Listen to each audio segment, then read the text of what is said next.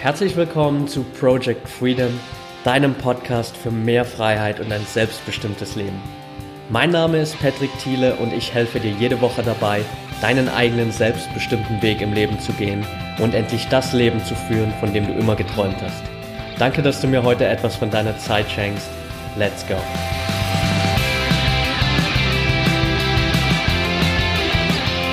Neue Woche, neue Folge. Schön, dass du heute wieder dabei bist. Es gibt heute wieder ein Interview und zwar habe ich Sebastian Schild interviewt. Sebastian arbeitet als Speaker, Coach, Trainer und hat eine unglaublich inspirierende Background-Geschichte. Sebastian sitzt seit 2005 im Rollstuhl nach einem schweren Verkehrsunfall, war, ist er querschnittsgelähmt und es ist einfach unglaublich inspirierend, was er daraus gemacht hat, wie er mit der Situation umgegangen ist und vor allem, wie er all das auch heute weitergibt, um anderen Menschen zu helfen und sie einfach zu inspirieren, wirklich mehr aus ihrem Leben zu machen. Wir haben natürlich viel über seine Story gesprochen, auch wie er es geschafft hat, all äh, diese ja, Probleme und Hürden zu überwinden, die natürlich dann nach dem Unfall auch auf ihn zugekommen sind, wie er es geschafft hat, wirklich seine Gedanken auch zu verändern und heute einfach ein unglaublich positiver Mensch zu sein, der eine richtig coole Ausstrahlung hat und es hat mega viel Spaß gemacht mit ihm. Ich wünsche jetzt einfach viel Spaß bei dem Interview und let's go.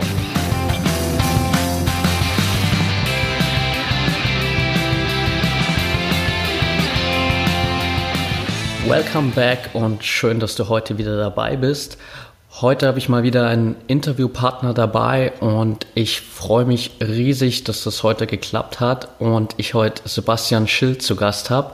Sebastian ist Vortragsredner, Keynote-Speaker und hat zudem auch eine super, super inspirierende und bewegende Hintergrundgeschichte, ähm, die mich schon beim allerersten Mal umgehauen hat, als ich sie gehört habe. Und ich freue mich, dass du heute dabei bist, Sebastian. Ja, hallo Patrick, hallo liebe Zuhörer, schön, dass ich dabei sein darf. Lass uns gleich mal reinstarten und für all die Zuhörer, die jetzt noch nie was von dir gehört haben ähm, und sich fragen, wer ist eigentlich Sebastian Schild? Gib uns mal so einen kleinen Überblick. Ähm, wer bist du? Was machst du? Und äh, wie bist du zu dem gekommen, was du heute machst? Ja, also du hast es schön, äh, sehr schön eingeleitet. Ich bin äh, Vortragsredner, also man sagt auch modern jetzt so Keynote-Speaker, Coach und Trainer und habe mich da auf die Sachen NLP und äh, Hypnose spezialisiert oder fokussiert, sage ich mal so.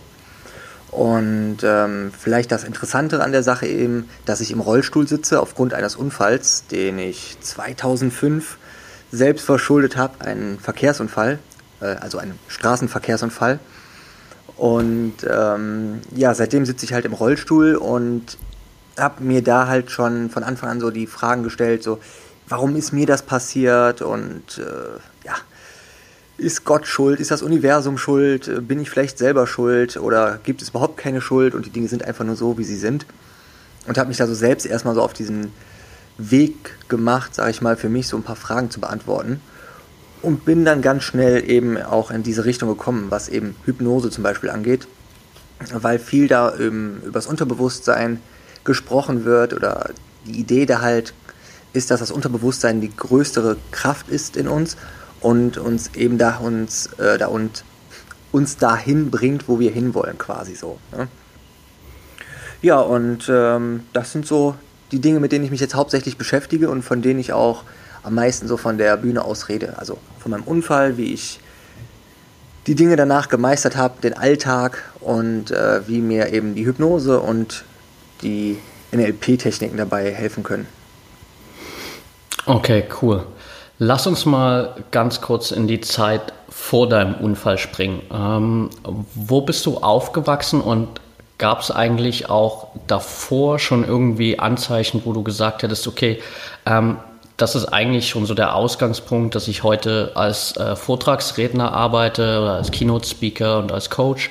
Oder ist das wirklich ein Prozess, der erst nach dem Unfall entstanden ist? Also ich bin aufgewachsen, geboren und aufgewachsen in Wuppertal und ähm, habe dort erstmal, bin da ganz normal zur Schule gegangen, habe eine Ausbildung als Groß- und Außenhandelskaufmann abgeschlossen in einem BMW Autohaus. Das heißt, also ich habe äh, bin gelernter Autoverkäufer, könnte man so vielleicht platt sagen. Und okay. habe eigentlich überhaupt noch keinen Bezug, so würde ich jetzt sagen, zu gehabt. Ich habe schon gern geredet und ähm, ja, ich weiß nicht. Also ich habe mir vorher da nie Gedanken drüber gemacht. Und das ist dann wirklich nach dem Unfall so gekommen, dadurch, dass ich eben mir selbst so viele Fragen gestellt habe, dann Seminare besucht habe, das ziemlich interessant fand und ähm, habe dann irgendwann, also der springende Punkt war vielleicht, vor knapp drei Jahren habe ich bei der Fördergemeinschaft der Querschnittgelähmten als Peer angefangen. Ähm, das bedeutet, dass ich eben frisch verletzte Querschnittgelähmte nach einem Unfall, zum Beispiel wenn sie jetzt im Krankenhaus waren oder in der Reha, nach Hause kommen, dass sie so in den ersten Tagen und Wochen einen Ansprechpartner haben, ähm, ja, für ihr neues Leben quasi so. Ne? Und da habe ich schon gemerkt, so dass mir das auf jeden Fall ja, Freude macht, mit anderen Menschen zu arbeiten und anderen Menschen ja, eine Unterstützung anzubieten. Und habe da natürlich auch immer wieder äh, nach Dingen gesucht, die mich dabei unterstützen, die mir dabei helfen, eben anderen da in diesen Situationen einen Mehrwert zu geben einfach. Ne? Ja, ähm, wie hat das sich bei dir entwickelt? Also ich meine, gerade nach dem Unfall, so ähm, die erste Zeit wird ja jetzt sicherlich nicht direkt so gewesen sein, dass du gesagt hast, okay, ähm, ich versuche jetzt ähm, das Beste aus der Situation zu machen und ich äh, werde jetzt Coach und ich bringe anderen bei, wie sie aus dieser Situation rauskommen. Wie lange hat es bei dir gedauert und wie hast du es geschafft, ähm, äh, eben dahin zu kommen, wo du heute bist? Ja, also ich war am Anfang schon, ich sag mal, mh, hm, schon eher ein positiver Typ, weil ich schon vor dem Unfall eine positive Lebenseinstellung hatte. Jetzt ist es aber so gewesen, dass mir nach dem Unfall meine Freundin und meine Familie, mein Umfeld mir eben zur Seite stand, mich unterstützt hat. Und ich habe am Anfang eben geschaut, dass ich so schnell wie möglich fit werde und selbstständig werde und wieder mobil werde und ähm, schnellstmöglich aus dem Krankenhaus entlassen werde, um eben ihnen so wenig Kummer und Leid wie möglich zuzufügen. Und es ist eben so ein nach außen hingekehrtes gewesen, ja. Und es hat sieben Jahre gedauert, bis ich wirklich mal so richtig zu diesem Punkt gekommen bin, wo ich ja, mich mit mir selbst beschäftigt habe und festgestellt habe, so, wow, okay, was bedeutet das jetzt eigentlich für mich?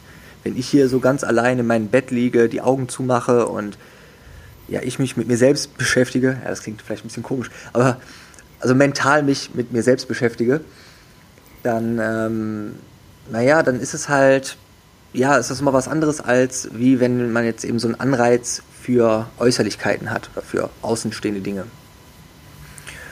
Ja, also wie gesagt, sieben Jahre hat es erstmal gedauert, bis es überhaupt so zu diesem richtigen Punkt gekommen ist und auch dann hat es nochmal locker drei Jahre gedauert, bis ich überhaupt dann selbst so stabil war, um mit anderen eben zu arbeiten.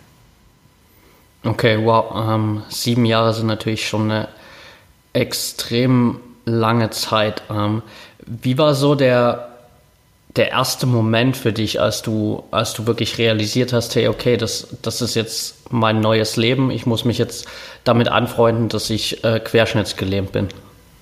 Ja, das kam so scheibchenweise. Also nach, ähm, vielleicht erzähle ich kurz, wie das mit dem Unfall passiert ist. Ja, gerne. Ähm, also ich bin mit dem guten Freund auf seine Motorroller unterwegs gewesen und an der Ampel haben wir die Plätze getauscht, weil ich ihm gesagt habe, du, hier ist Sommer, ähm, die Sonne scheint, ich habe Bock hier mal Roller zu fahren und hatte jetzt gerade schon so seit ungefähr drei Wochen meinen Führerschein und er sagte, ja klar, hier Bro, komm, fahr. Und dann sind wir halt gefahren, ungefähr so 500 Meter weiter an so eine abknickende Vorfahrtsstraße rein. Ich habe schon beim Reinfahren gemerkt, uh, ich kriege die Kurve nicht habe mich dann noch so umgedreht und noch so geschrien, so, hey, halt dich fest, ich glaube, die Kurve packen wir nicht mehr. Und dann sind wir mit dem äh, Vorderrad gegen den Bordstein gekommen und ich bin dann über den Lenker geflogen, wie so ein Pfeil mit dem Kopf voraus gegen eine Laterne. Und ähm, durch diesen Aufprall habe ich mir eben einen sechsten, siebten Brustwirbel gebrochen, zerfetzt könnte man auch sagen, und dabei das äh, Rückenmark durchtrennt es war ein ziemlich schwerer Aufprall, sage ich mal, so dass ich dann eben erstmal ins künstliche Koma versetzt wurde, zwei Wochen. Und ähm, als ich davon aufgewacht bin, war ich erstmal noch beatmet. Das heißt, also die haben dann mit mir geredet und ich war beatmet und dachte erstmal, was ist denn hier los? Dann haben sie mir eben diesen Schlauch aus dem Hals gezogen und aus der Lunge. Und ähm, dann konnte ich mich aber noch gar nicht bewegen und hatte überall immer noch ja, zig Schläuche im Körper stecken, so Drainagen und so. Okay. Und deswegen war es eben so eine scheibchenweise Geschichte. Also ich habe erstmal gemerkt, okay, irgendwas stimmt hier nicht, Krankenhaus, du wirst beatmet, okay, du kannst dich nicht bewegen, keine Ahnung, was ist hier los?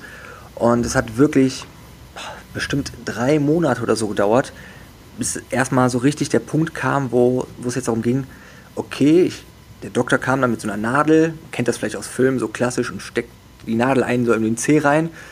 Und ich habe es nicht gespürt. Und ich habe schon gedacht, das ist irgendwie komisch. Also, und dann hat er mit der Nadel in so meinem Oberschenkel gestochen und ich habe schon gedacht, ey, was machen die denn da? Das ist irgendwie merkwürdig. Und dann stellte mir diese Frage, spüren Sie das? Und so, nö, ich spüre nichts. Und dann irgendwann, als er so ein bisschen weiter oben ankam und ich merkte dann diese kalte, stechende Nadel in meiner Haut, da habe ich dann erstmal so realisiert, so, okay, also irgendwas scheint hier nicht ganz normal zu sein. Ja. Ja, wow. aber auch wie gesagt, das, das, hat dann auch noch weitere Wochen gedauert, bis ich das wirklich mal so richtig realisiert habe. Okay. Ja, also ich stelle mir das, ich glaube, jeder andere glaube ich auch, der natürlich das so zum ersten Mal hört, ähm, ich stelle mir das unglaublich schwer vor. Und ich meine, du hast ja auch gesagt, es hat sieben Jahre für dich gedauert, bis du auch mal gesagt hast, hey, ich äh, muss mich jetzt auch irgendwie mal mit mir selbst beschäftigen und da auch irgendwie meinen Weg finden, äh, den du jetzt weitergehen willst im Leben. Was waren so deine, deine ersten Steps, um äh, wirklich dann auch, äh, sag mal, deine, deine Gedanken zu verändern und auch wirklich rauszufinden, was du jetzt aus deinem Leben machen willst? Ja, das ist äh, ein guter Punkt. Also, ich habe das sehr stark nochmal reflektiert mit dem Unfall. Was bedeutet das eigentlich? Und mir ist ja klar geworden, dass das Leben jeden Moment vorbei sein kann. Also, ich meine, äh, die abs absurdesten Dinge können passieren. Meteoriten auf die Erde stürzen oder sowas, ja. Aber auch wirklich ganz alltägliche Dinge. Man läuft über die Straße und ein Ziegelstein vom Dach fällt runter oder so. Man hat einfach keinen Einfluss. Es kann jede Sekunde zu Ende sein. Es passieren wirklich die verrücktesten Dinge, ne? Und deswegen habe ich für mich dann beschlossen, so, pass auf, okay, alles klar. Du hast von jetzt bis irgendwann Tag X eine begrenzte Zeit. Und vielleicht aufgrund der Tatsache, dass ich im Rollstuhl sitze oder die ganzen Vorgeschichten habe, ich bin halt relativ oft operiert worden, habe früher sehr viele Medikamente genommen, bin ich vielleicht nicht mehr ganz so lange dabei wie vielleicht ein anderer in, meiner, äh, in meinem Alter jetzt so, ne? Ja. Also machst du jetzt das Beste aus jedem Tag, am besten das Beste aus jeder Stunde. Und habe dann eben angefangen zu gucken, was sind Dinge im Leben, die ich überhaupt nicht mag. Also wirklich erstmal das wegzuhauen, was wirklich so die größte Belastung ist. Und äh, ja, das war auch erstmal eine große Arbeit. Natürlich hier, äh, man kennt es vielleicht, dieses Zitat von Jim Rohn, du bist der Durchschnitt der fünf Menschen, mit denen du dich am meisten umgibst. Ja. Also er zielt halt darauf, dass das Umfeld einen enorm prägt. Und ähm, das ist halt beruflich, privat, das ist ähm, ja mit welchem Input man sich versorgt, also welche Filme man hört, äh, Filme man hört, genau, also welche Filme man sieht, welche äh, Podcasts man hört oder welche Bücher man liest. Und äh, ich habe da gemerkt, wow, das war ein großer Umbruch, aber als ich es geschafft habe, hatte es enormen Einfluss schon auf mein Leben, also auf mein, auf mein gefühltes Leben einfach. Also ich, ich bin quasi immer noch der gleiche Mensch wie vorher, aber es fühlt sich wesentlich besser an. Also es lebt sich einfach geiler so. Ja, auf jeden Fall. Ähm, das ist auch ein spannender Ansatz. Das heißt, du hast gar nicht unbedingt am Anfang so geschaut, was will ich jetzt, sondern vielmehr erstmal geschaut, was will ich nicht mehr, oder? Ja, auf jeden Fall. Also ich wusste ja noch gar nicht, dass ich äh, mir irgendwie was wünschen kann, was will ich machen oder so. Soweit war ich ja noch gar nicht. Ich habe erstmal geschaut, wirklich, was kann ich tun? Also ich äh, gibt da diese zwei Sachen von den anonymen Alkoholikern äh, akzeptiere die Dinge, die du nicht ändern kannst. Nee, ändere die Dinge, die dich stören. Und akzeptiere die Dinge, die du nicht ändern kannst. Und äh, ja, nach diesem Motto bin ich da mal wirklich dran gegangen, eben zu gucken, okay, ich sitze im Rollstuhl, ich kann erstmal nicht mehr laufen. Muss ich wohl so akzeptieren oder akzeptiere ich jetzt so? Punkt. Ich akzeptiere es. Ähm, der Job, also ich habe sieben Jahre im Jobcenter Wuppertal gearbeitet und habe dort eben äh, Hartz-IV-Empfänger empfangen in der Eingangszone und habe sie dort beraten zu allen Fragen des Lebens. Bin da so quasi der erste Anlaufpunkt gewesen. Okay. Und äh, das hat so einen krassen Einfluss auf mich gehabt, also das, dieses ganze Umfeld vom Jobcenter, also ähm, Arbeitslosengeld, viel Stress, viel emotionalen Stress auch, ne? also Leute, die kein Geld haben und rumschreien und rumweinen und ja, es gibt halt auch gerechtfertigte Dinge und so und habe da auch ganz schnell gemerkt, dass ich da eben einen Wertekonflikt komme, weil ein, äh, eine Verwaltung ist nicht dafür da, um Menschen zu helfen, sondern um sich zu verwalten. Ja, und äh, ja, auf Dauer hat das mich echt fertig gemacht. Und als ich da weg war, das waren wirklich Tage, Wochen, dass ich da schon gemerkt habe, wow, okay, ich habe wesentlich mehr Energie. Mein Kopf ist viel klarer, ich kann mich auf viel bessere, äh, viel besser auf Dinge konzentrieren und alles. Und dann habe ich mir erstmal überlegt, so, okay, was machst du eigentlich jetzt mit dieser ganzen neuen positiven Energie, die so quasi in mir steckt? Ja, okay, super spannend auf jeden Fall. Der, also gerade im, im Jobcenter ist natürlich auch das äh, Problem, was du vorher angesprochen hast mit dem Umfeld, ohne jetzt irgendwie alle pauschalisieren zu wollen, aber da bist du natürlich auch nicht unbedingt von Leuten umgeben, die den ganzen Tag positiv sind, die irgendwie nach mehr streben im Leben, sondern äh, das ist ja eigentlich eher so ein, so ein Umfeld, das du nicht unbedingt haben willst auf Dauer. Ja, so sieht es leider aus. es hat wirklich enorm Spaß gemacht und ähm, ich hätte es wahrscheinlich auch nie gekündigt, wenn ich irgendwann mal so einen Tag gekommen wäre. Also, guck mal, sagen wir mal, ich habe am Tag 20 Kunden am Schreibtisch gehabt und 15 davon waren halt normal, normaler Umgang. Äh, drei davon haben vielleicht rumgeschrien und sind ausfallend geworden und zwei konnte ich sogar tatsächlich irgendwas bewegen. Also wirklich richtig eine Veränderung im Leben erzielen. Okay. Und deswegen hat es mir schon echt Spaß gemacht. Es war jetzt nicht so der effizienteste Schnitt, aber es hat Spaß gemacht. Nur dann sind halt öfters diese Dinge passiert, dass Leute morgens um 8 Uhr, ja, ich schätze mal, so wie er gerochen hat, eine Flasche Wodka getrunken hatte, dann bei mir vom Schreibtisch steht, den Stuhl hochnimmt und so Sachen meint, so wie, ich hau dir auf die Fresse, ist mir egal, ob du im Rollstuhl sitzt. okay. Oh, ja, also ich, ich mag diese Energie dann auch nicht, aber ich bin dann auch niemand, der dann sagt, ja, okay, ich bin jetzt leise. Und das hat, hat sich einfach nicht gut angefühlt, so weißt du. Ja, kann ich, kann ich mir vorstellen. Wann war so dann für dich der Punkt erreicht, wo du gesagt hast, ähm, okay, ich muss jetzt hier raus und ähm, ich will gern äh, Menschen inspirieren und motivieren, mehr aus ihrem Leben zu machen? ja, das ist auch so ein Prozess, der gereift ist dann. Ne? Also ich sagte ja schon, dass ich eben ähm, Spaß hatte, schon immer so an, an, Menschen oder mit Menschen zu arbeiten, durch äh, das Jobcenter, auch hier durch die Fördergemeinschaft der Querschnittgelähmten. Und als ich mich dann für mich mal auf den Weg gemacht habe, ähm, das erste Seminar, was ich so besucht habe, war ein Hypnose-Seminar. Und das wollte ich machen, weil ich herausfinden wollte, wie funktioniert Hypnose? Was, was ist da los? Die Leute können auf einmal ihre Hände nicht mehr bewegen, vergessen ihren Namen und so. Ja, das war echt interessant. Und dann bin ich da hingegangen, habe mir das angeschaut und relativ schnell auch gelernt und habe gemerkt, so, dass ich mich eben persönlich selbst damit intensiver beschäftigen möchte, also viel intensiver. Und dann auf diesem ganzen Weg, auf dieser ganzen Laufbahn, ähm, hat man sich ja gegenseitig hypnotisiert. Ich habe dann hier so eine Mastermind-Gruppe gehabt, wo wir uns ausgetauscht haben zu verschiedenen Techniken und Einleitungen und, und, und. Und habe da relativ schnell gemerkt, das macht mir nicht nur Spaß, sondern ich, also andere Menschen finden das auch sehr positiv und sehr angenehm, was ich mit denen mache. Ne? Okay. Und da habe ich halt irgendwann so gemerkt, so, ja, okay, wie kann ich da eben einen Win-Win-Effekt rausziehen? Also wie kann ich etwas machen, was mir Freude macht und einen gleichzeitigen Mehrwert für andere schaffen? Ja, sehr cool. Ähm, jetzt ist es ja noch gar nicht äh, so lange her, dass du für dich so die Entscheidung getroffen hast, hey, ich will jetzt unbedingt Speaker sein ähm, und auch auf der Bühne stehen. Wie hast du es geschafft, das wirklich auch so, so in kurzer Zeit umzusetzen ähm, und auch wirklich so, so zielstrebig da dieses, diesen Wunsch zu verfolgen? Ja, äh, kindliche Leichtigkeit. Ich hätte bei der Naivität gesagt, eine kindliche Leichtigkeit. Also, nach der Hypnoseausbildung habe ich mir gedacht, so, weißt du, boah, das ist echt cool, hypnotisieren ist cool, aber also Hypnose-Ausbildung geben könnte ich mir auch zutrauen, habe ich mir damals so gedacht. Ähm, und war dann irgendwo auf einer Tagesveranstaltung, wo mehrere Speaker so Impulsvorträge gehalten haben. Und war mega begeistert. Die haben da jeder irgendwie so 90 Minuten gesprochen und oh, das war richtig cool. Die haben mir echt was mitgegeben.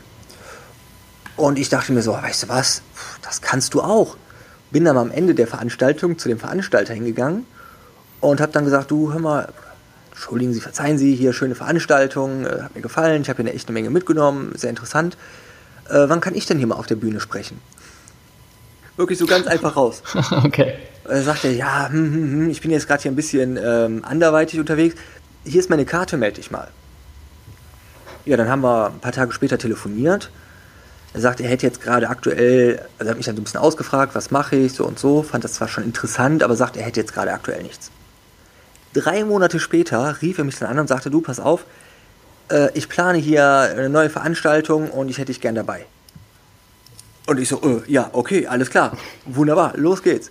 Ja, und dann habe ich angefangen, äh, mir mal so Gedanken zu machen, was erzähle ich da eigentlich so auf der Bühne? okay, das heißt, du hattest zu dem Zeitpunkt noch überhaupt kein Konzept, mit dem du arbeiten wolltest, so richtig, oder? Nicht wirklich. ich hatte vorher einen Coach, ich habe ein Einzelcoaching äh, quasi gewonnen gehabt und bin damit überhaupt in diese Seminar- und diese Coaching-Szene erst reingerutscht.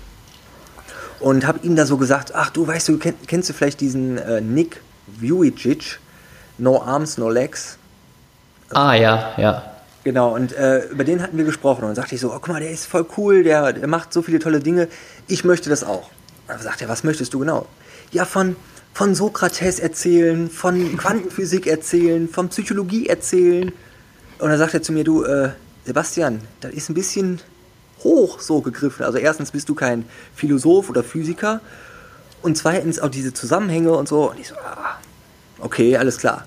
Und da habe ich dann erstmal so gedacht, ja, vielleicht berufe ich äh, besinne ich mich erstmal auf mich selbst und mache keine großen Metaphern, sondern vielleicht erzähle ich einfach mal meine Geschichte, was mir so passiert ist. Ne? Ja. Und habe das dann tatsächlich geschafft innerhalb von, boah, ich weiß nicht, was war das, acht Wochen, zehn Wochen oder so, habe ich ähm, sehr intensiv eben mir Geschichten überlegt, einen Mehrwert überlegt, also was ich daraus für mich gelernt habe und was eben die Zuhörer oder die Zuschauer für sich daraus mitnehmen können, um einfach die Erfahrungen, die ich jetzt, damals waren es zehn Jahre, jetzt zwölf, fast 13 Jahre, die ich gesammelt habe, ähm, ja für sich ja, quasi den Mehrwert daraus mitnehmen können und das innerhalb von, in diesem Fall, 15 Minuten. Ja. ja also Vortrag hin, äh, Vortrag gehalten, 15 Minuten. Es hat mir mega Spaß gemacht. Äh, es war wirklich, es war richtig cool. Und äh, das Publikum hat geklatscht, war gut drauf, die haben auch was mitgenommen und äh, haben es gefeiert. Und im Prinzip das Beste, was mir eigentlich passiert ist, war, dass wir das auf Video aufgezeichnet haben und ich das Video bei YouTube und bei Facebook rausgehauen habe. Okay. Das heißt, du hast es dann einfach äh, überall publik gemacht, äh, wo es ging, sorry. Ja, genau. Also direkt äh, veröffentlicht, rausgehauen und ähm, auch da sehr viel positive Resonanz bekommen, was mich dann wieder unterstützt hat, weil ich zu diesem Zeitpunkt, ja, ich habe mir gedacht, hey, das ist schön, das könnte ich auch, probier das mal, wie sich das so anfühlt ne? und vielleicht kommt es ja auch gut an. Und dass es dann so gut funktioniert, hätte ich damals nicht erwarten können.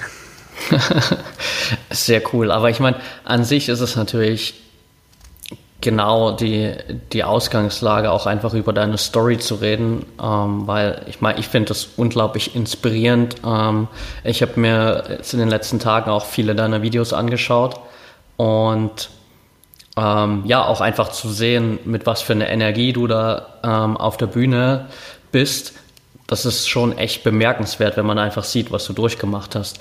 Und jetzt sagst du, du bist, siehst dich vor allem so als äh, Impulsgeber für die, für die Menschen da. Was sind so die, die Impulse, die du setzen willst mit deinen Vorträgen? Ja, das ist spannend. Hm, ich habe jetzt, bin gerade ganz aktuell dabei, eben mein, meine Keynote, also diesen feststehenden Vortrag noch etwas zu erweitern und habe ihn jetzt umgenannt in äh, Sei mutig und steh zu dir. Weil ich gemerkt habe, so dass das viel mehr das eigentlich aussagt, was ich eben an Impulsen setzen möchte. Eben dieses mutig sein, zu sich selber stehen, authentisch, ist ja heutzutage so ein schönes Modewort. Ne? Ja. Ja, aber es ist, es ist gar nicht so verkehrt. Also wirklich wahrhaftig. Ich habe mal in einem Video oder im Interview, Interview ja auch gesagt, so meine Lieblingsfrage ist eben, ist das wirklich wahr? Die Dinge also zu hinterfragen. Äh, was passiert gerade? Was empfinde ich gerade? Was möchte ich wirklich im Leben? Ja, das ist ähm, ja eben dieses Thema, sich mit sich selbst beschäftigen. Ja, heißt, ähm, sei mutig und steh zu dir, für, ist auch so eine, so eine Bo Botschaft, die du selbst an dich dann gibst, so, so zu deiner Story zu stehen und wirklich da rauszugehen und die den Menschen zu erzählen? Ja, 100 Pro, ey, wirklich richtig cool, dass du das so sagst. Ähm, ich war jetzt am Wochenende beim äh, Vortrag, beim Training und da habe ich genau das aufgeschlüsselt. Oder da haben wir als Gruppe genau das aufgeschlüsselt. Denn ja, für mich ist das ja auch ein großer Schritt gewesen, so äh, eben zu sagen, so ich gehe auf die Bühne, ich mache das mal, ne? Aber es, es ist gar nicht so, es sind gar nicht diese großen Dinge. Ich mache dir ein Beispiel. Als ich sechs Jahre alt war, bin ich mit meiner Mom im Wuppertaler äh, Opernhaus gewesen und wir haben uns da ein Ballett angeschaut. Der Wuppertal ist bekannt gewesen für Pina Bausch und ähm, Ballett, äh, Getanze, dies und jenes, ne? Ja. Und äh, mir hat das relativ gut gefallen und jetzt halte ich fest, ich habe dann angefangen, Ballett zu tanzen. Okay. Zu meinem sechsten und zwölften Lebensjahr. Was jetzt relativ lustig ist, dass ich jetzt im Rollstuhl sitze und egal. Äh, und ähm, äh, ach, ja. Auf jeden Fall habe ich dann irgendwann äh, die Schule gewechselt, bin dann auf die weiterführende Schule gekommen und ja, dann wieder so halt die Jungs so sind in der Pubertät und die einen haben dann Karate gemacht, ja, dann haben Fußball gespielt und so und dann kam uns die Frage, ja, was machst du? Ah, Ballett, ja, willst du mich hier wegtanzen oder was? So, ne? Und so kam das dann, dass ich äh, diesen Teil in mir ja quasi unterdrückt habe und versteckt habe. Immer mehr, immer mehr, immer mehr. Weißt du? Okay. Und spannenderweise, nach meinem Unfall, jeder, der zu mir ins Zimmer kam, habe ich erstmal gesagt, so pass auf, du bist mein Freund, ich muss jetzt erstmal erzählen, dies, jenes, dies und das. Dann gesagt, zum Beispiel, ich habe zum Beispiel Ballett getanzt, meiner Mama habe ich gesagt, ich habe dir, als ich Kind war, mal Geld aus dem Portemonnaie geklaut. Also okay. Reinwaschen quasi. Ist mir jetzt alles scheißegal, ihr müsst mich jetzt so nehmen, wie ich bin oder eben nicht. Und ähm, ja, das ist genau dieser Punkt. Und das, was ich damit sagen möchte, ist eben, dass es jetzt nicht nur mit dem Rollstuhl ist, sondern die alltäglichsten Dinge, die Kleinigkeiten, das sind die Dinge da, wo wir zu uns stehen sollten. Ja, auf jeden Fall. Also ich glaube, dass das gerade bei, bei vielen Problemen ist und äh, also sicherlich auch bei, bei mir früher immer ein großes Problem war, dass ich irgendwie so viele, viele Dinge versucht habe zu verheimlichen, die, die passiert sind vielleicht in meinem Leben. Und wo wir immer denken, okay, ähm, was halt, halt immer dieser Gedanke dahinter ist, was, was denken die anderen, wenn, wenn sie das erfahren würden. Aber wie du schon sagst, ist es ja einfach irgendwie so ein Prozess, wo wir dann auch wirklich selektieren, wer, wer will eigentlich auch wirklich in unserem Umfeld sein und wen wollen wir da haben und wer ist äh, nur in unserem Umfeld, weil er denkt, dass wir so nach außen hin dieses, äh, sag mal, perfekte, verschönerte Ich verkörpern. Mhm was mir gerade spannenderweise dazu einfällt, ähm, mir, ist aufge oder mir fällt jetzt so auf, je mehr ich mich mit mir selber beschäftigt habe oder meinen Fokus auf meine Gefühlswelt und auf mein Ich fühle mich gut gelegt habe, seitdem kann ich viel besser für die Menschen im Außen da sein. Also ich bin viel, ähm, viel sensibler, ich nehme viel mehr wahr, weißt du? Weil ich okay. einfach von mir aus direkt spüre, ich bin viel mehr bei dem anderen, weil ich selbst, wenn ich mich unterhalte, möchte, dass der andere mit der vollen Aufmerksamkeit bei mir ist und so. Und das ist, glaube ich, so ein wirklicher Win-Win-Effekt. Je mehr man bei sich selbst ist, desto mehr kann man bei anderen sein und desto mehr kann man auch Mehrwert schaffen einfach. Für sich und andere. Ja, auf jeden Fall. Ich meine, wenn du mit dir selbst im Reinen bist, dann kannst du dich halt wirklich auch auf die andere Person konzentrieren und musst nicht versuchen, irgendwie die ganze Zeit da was vorzuspielen und irgendwas zu verheimlichen. Ja, so wie Frauen gerne so beim Date oder so dann im Bauch die ganze Zeit einziehen und so, ja. Genau, solche Sachen, ja. Oder äh, die Männer auch den Bauch einziehen. Also das funktioniert wahrscheinlich andersrum genauso. Ja. Äh, jetzt ähm, gibt es bestimmt viele da draußen, die sagen, hey, ähm, aber es gibt in meiner Vergangenheit äh, so viele Dinge, die ich vielleicht falsch gemacht habe und ich will nicht, dass andere die erfahren. Was sagst du den Menschen? Müssen sie ja gar nicht. Also man muss ja damit gar nicht rauslaufen. Man muss sowieso gar nichts im Leben. ähm, ich glaube einfach nur, ich habe mit einer Freundin darüber gesprochen. Diese ganzen Sachen, nehmen wir mal dieses Bild, pass auf. Wenn die Sonne schief steht am Horizont, werfen selbst kleine Zwerge große Schatten. Wenn wir die Sonne als Aufmerksamkeit nehmen und die Schatten als unsere Sorgen, Ängste und unsere Zweifel, dann ist es oft so, dass wenn wir sie nicht richtig hinterfragen, wirken sie viel größer und viel mächtiger, als sie in Wahrheit sind. Und wenn wir hinschauen und ja, das ist vielleicht am Anfang nicht so angenehm. Ja, man kann auch schon mal im Bett liegen und den einen oder anderen Kloß im Hals haben. Aber wirklich dahin zu gucken und sich zu fragen, so, was bedeutet das für mich? Was habe ich daraus gelernt? Möchte ich das in Zukunft vielleicht vermeiden und wie lässt sich sowas vermeiden? Oder kann ich anderen etwas davon äh, wiedergeben einfach? Ja. Super spannend äh, äh und richtig cooles Beispiel auf jeden Fall. Gab es aus deiner Story so Dinge, wo du anfangs gesagt hast, also nein, das kann ich nicht bringen, das kann ich nicht erzählen auf der Bühne? Ja. Und das sind die besten Stories immer gewesen. okay. Ah, es ist dann, also, ich war früher mit einer Sängerin zusammen und ähm, sie ist halt, wir sind oft unterwegs gewesen und sie hat dann auf der Bühne gesungen. Ich habe das ganze Management gemacht und ich habe mich jedes Mal tierisch aufgeregt, wenn sie dann auf der Bühne ist und anstatt, wie vorher abgesprochen, CD 1, also Lied 1, 2, 3, 4, 5. Sie dann sagt so, nee, wir fangen jetzt an mit Lied 3, machen dann Lied 7 und leben dann Lied 1. Ich habe mich aufgeregt und mittlerweile stehe ich selbst auf der Bühne und erzähle, singe zwar nicht, aber ich erzähle halt und ähm, ja, manchmal passiert es mir dann, dass mir irgendwas einfällt, oh, das muss ich jetzt erzählen. und dann haue ich das raus und im Nachhinein denke ich mir so, oh, das war jetzt vielleicht nicht so clever. Also ich mache dir mal ein Beispiel. Hm, eine Geschichte beim letzten Vortrag war, ich war im Krankenhaus und bin frisch operiert worden. Ja. lag da eben in meinem OP, also in meinem Krankenzimmer und war zu diesem damaligen Zeitpunkt noch starker Raucher. Jetzt hatte ich da so eine Infusion am, an der Hand und so einen Dauerkatheter und hatte so ein Nacht- und so ein OP-Hemd an und lag da halt im Bett. Und hab geklingelt, Schwester, schiebst du mich mal raus auf den Balkon zum Rauchen? Nein, du bist so bekloppt, du bist so frisch operiert hier. Ne? Okay. Dann habe ich mir gedacht, wie machst du das jetzt? Ja, alles klar. Dann habe ich das elektrische Bett hochgefahren, diesen Infusionsbeutel genommen, mir zwischen die Zähne geklemmt, Bett wieder runtergefahren. Ich hatte meinen Rollstuhl zum Glück am Bett stehen, habe mich dann rübergesetzt, dann diesen äh, anderen Schlauch genommen, am Rollstuhl befestigt, bin dann mit diesem OP-Hemd durch das ganze Zimmer gerollt. Meine anderen drei Zimmerkollegen haben nur mit dem Kopf geschüttelt. Tür aufgemacht, auf den Balkon raus, hingesetzt, mir eine Zigarette angemacht, einen Zug genommen. Mir ist sofort schwindelig geworden. so, nein, warum hast du nicht gehört? Direkt wieder zurück, alles wieder, äh, ne, also mit dem Rollstuhl ans Bett, äh, Schläuche wieder an den, ans Bett dran gemacht, wieder übergesetzt, Bett wieder hochgefahren, Infusionsbeutel wieder oben an den Ständer dran gemacht, Bett wieder runtergefahren. Das Beste eigentlich war in der Story, dass dann es war irgendwie eine halbe Stunde Aktion, weißt du, für einen Zug, dass dann die Schwester reinkam und meinte, hier riecht's nach Rauch. Und weißt du, alle lagen so in ihrem Bett, konnten nicht aufstehen und gucken sie an, wie sollen wir denn hier rauchen, liebe Schwester? So.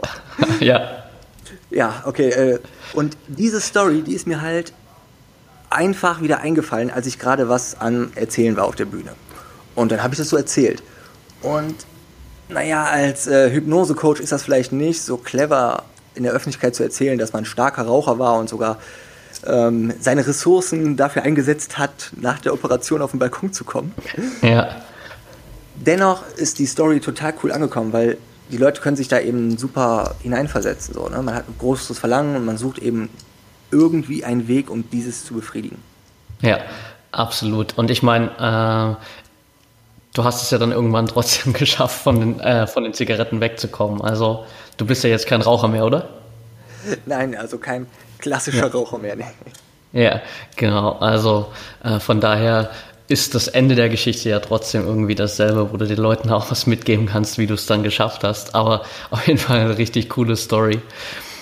Ähm, ich habe in einem deiner Videos so gesehen, dieses Motto, flieg, wenn du nicht mehr laufen kannst. Nimm uns da mal mit, was, was für dich da dahinter steht. Okay, cool. Und zwar ähm, glaube ich, dass wir Menschen haben ja alle Ziele im Leben. Und jetzt auf dem Weg von unserem Standort zu unserem Ziel kann es passieren, dass uns ähm, Probleme, Behinderungen oder ich würde lieber sagen Herausforderungen über den Weg laufen können. Ja? ja.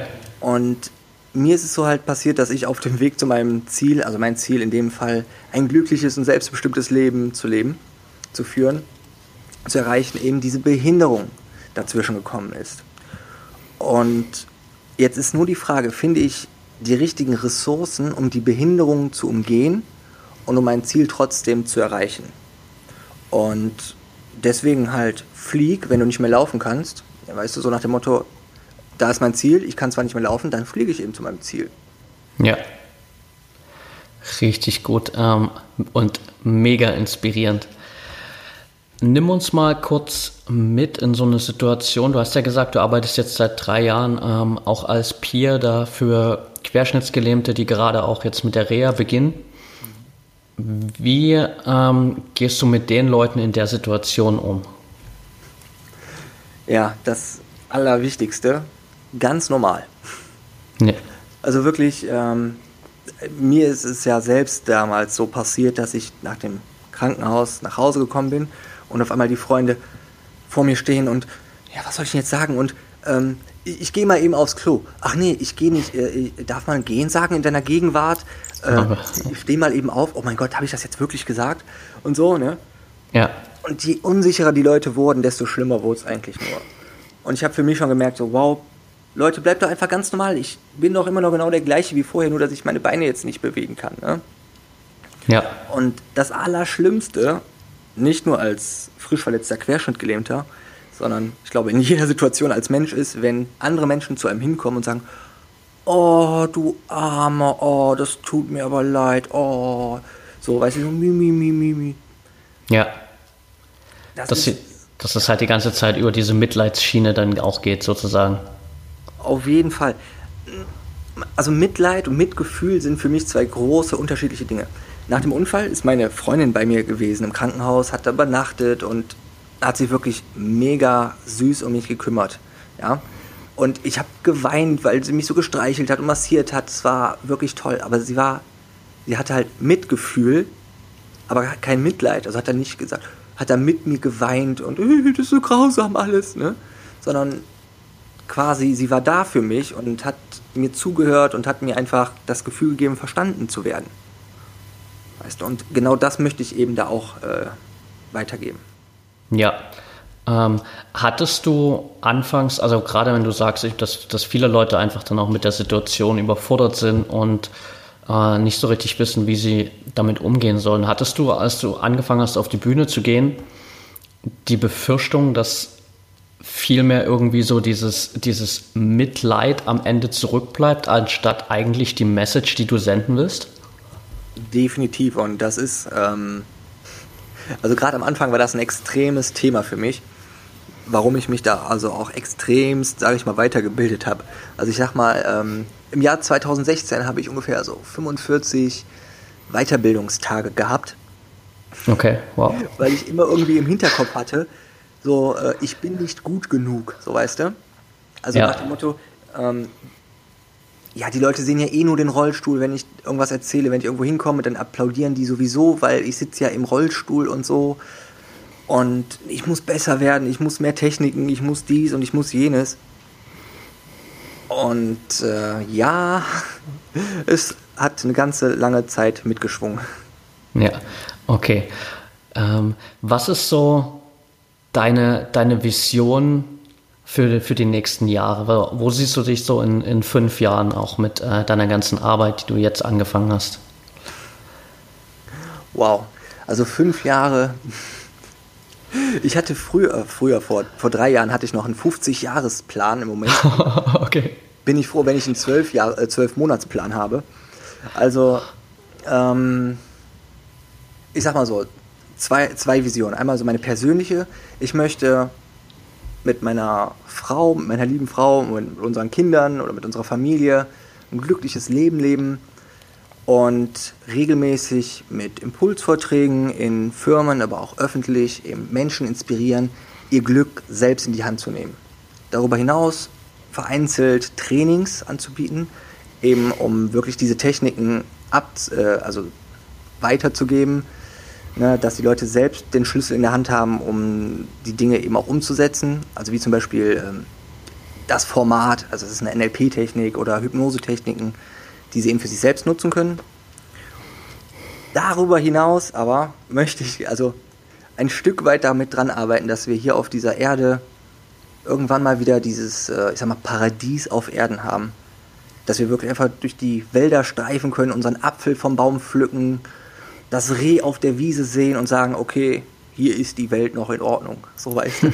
ja, äh, richtig coole Vision auf jeden Fall. Ähm, würde ich gern so unterschreiben. Also wenn wir in fünf Jahren so sind, äh, so weit sind, dass wir so durch die Welt gehen können, äh, wäre ich gern dabei auf jeden Fall.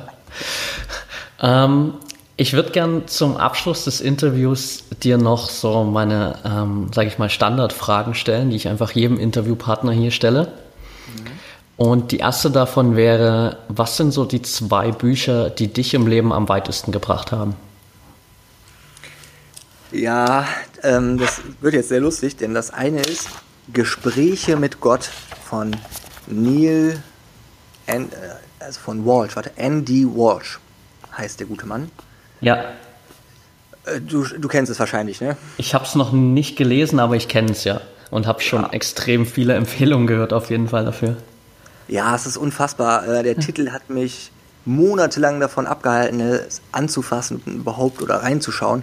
Und als ich es gelesen habe, ich habe das jetzt, ja, ich hätte jetzt bei einer übertrieben zwölfmal, aber also mindestens achtmal in der Hand gehabt und immer wieder einzelne Kapitel neu gelesen oder als Hörbuch mir nochmal angehört im Auto.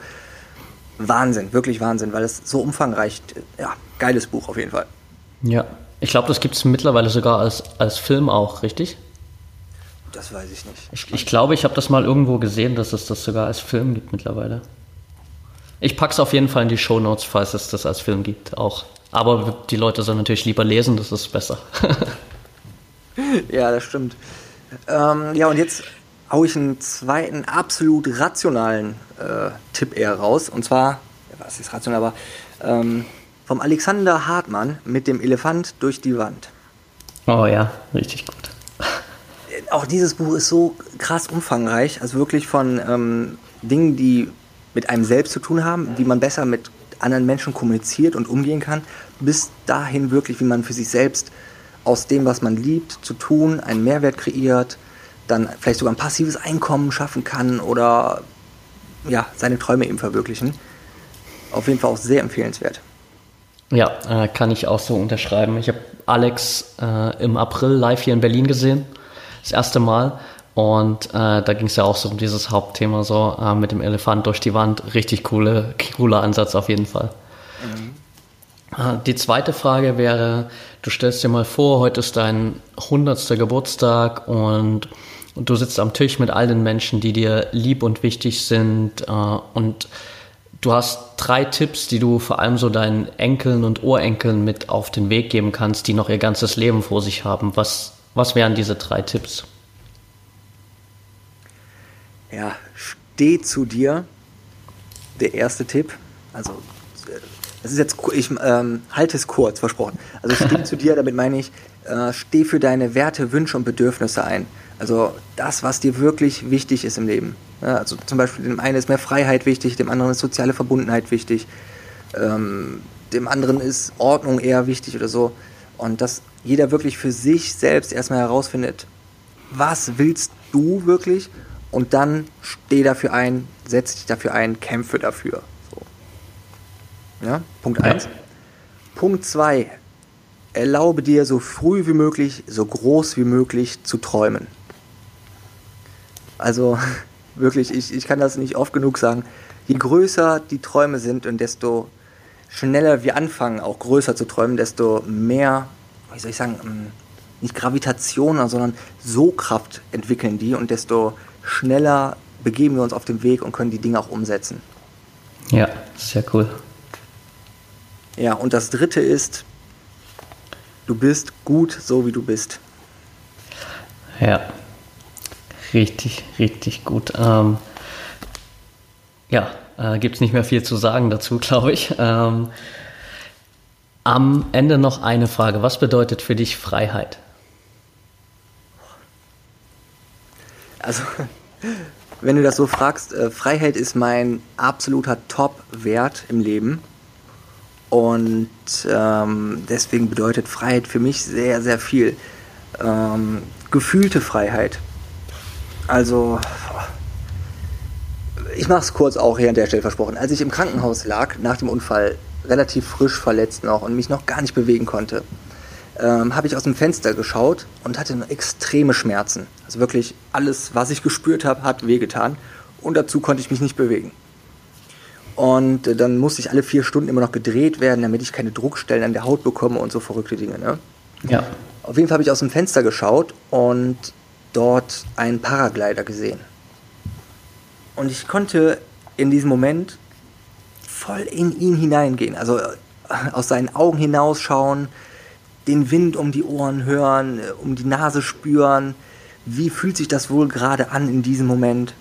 Ja, wirklich, boah, krass. Und da habe ich das erste Mal nach dem Unfall wieder so Freiheit gespürt. Und ich glaube, dass eben Freiheit etwas ist, was in uns drin ist, weißt du? Ja. Und ähm, ja, was bedeutet für mich Freiheit? Ich würde sagen, ja, alles. Das ist eine gute Zusammenfassung auf jeden Fall.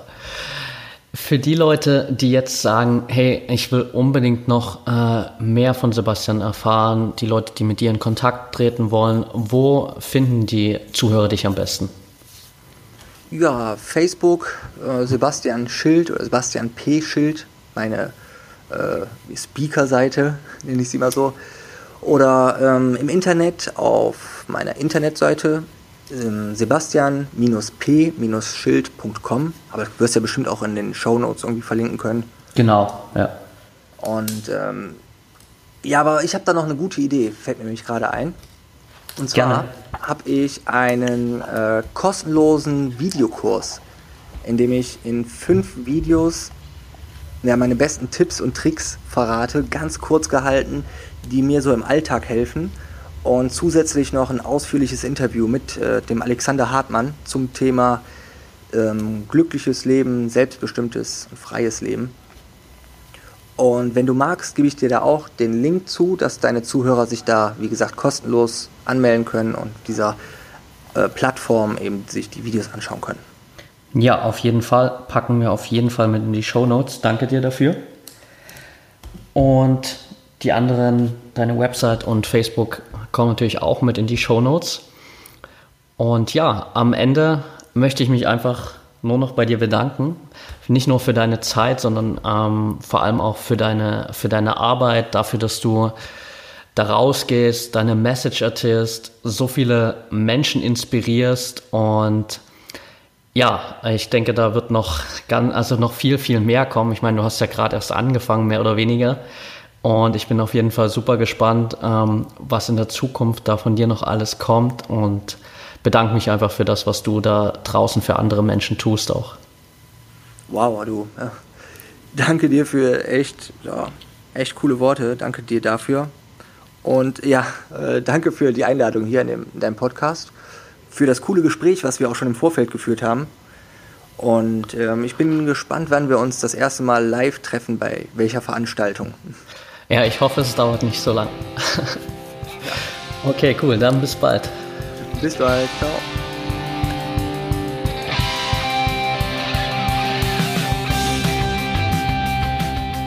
Das war's für heute. Ich hoffe, das Interview hat dir gefallen. Wenn du es noch nicht getan hast, würde ich mich riesig darüber freuen, wenn du mir eine kurze Bewertung und Rezension bei iTunes da lässt. Das Ganze geht super schnell für dich. Einfach ein kurzer Klick. Ähm, am besten natürlich eine 5-Sterne-Bewertung, wenn du sagst, hey, richtig geiler Podcast. Und vielleicht ein kurzer Text dazu, wo du einfach anderen kurz mitgibst, was du an dem Podcast gut findest oder einfach so spontan deine Gedanken dazu. Vielen Dank auf jeden Fall schon mal dazu, weil es hilft mir einfach unglaublich, noch mehr Menschen zu erreichen. Die ganzen Show Notes und auch die Links zu Sebastian findest du natürlich in den Show Notes, so rum wollte ich es eigentlich sagen. Da gibt es auch den von Sebastian angesprochenen Kurs, ähm, fünfteilig mit äh, noch einem extra Interview mit Alexander Hartmann. Also schau da unbedingt mal rein und hol dir den kostenlosen Input von Sebastian. Wenn du noch mehr Input von mir haben möchtest, dann connecte dich gern mit mir auf Instagram. Da findest du mich unter patrick-freedom oder werd einfach Teil meiner Project Freedom Community. Den Link dazu findest du auch in den Show Notes. In der Community kannst du dich einfach mit anderen Menschen connecten, die dasselbe Mindset haben, die auch gerade auf ihrem Weg zu mehr Freiheit und einem selbstbestimmten Leben sind. Und ich versuche dir in der Gruppe einfach da jeden Tag Input zu geben, Inspiration, Tipps und Tricks rund um deine persönliche Weiterentwicklung. Also schau einfach gerne rein und lass uns connecten. Ich hoffe, du bist äh, beim nächsten Mal wieder dabei. Bedanke mich für deine Zeit heute und denk daran, wir haben nur ein Leben, eine Chance und es ist deine Entscheidung, was du daraus machst.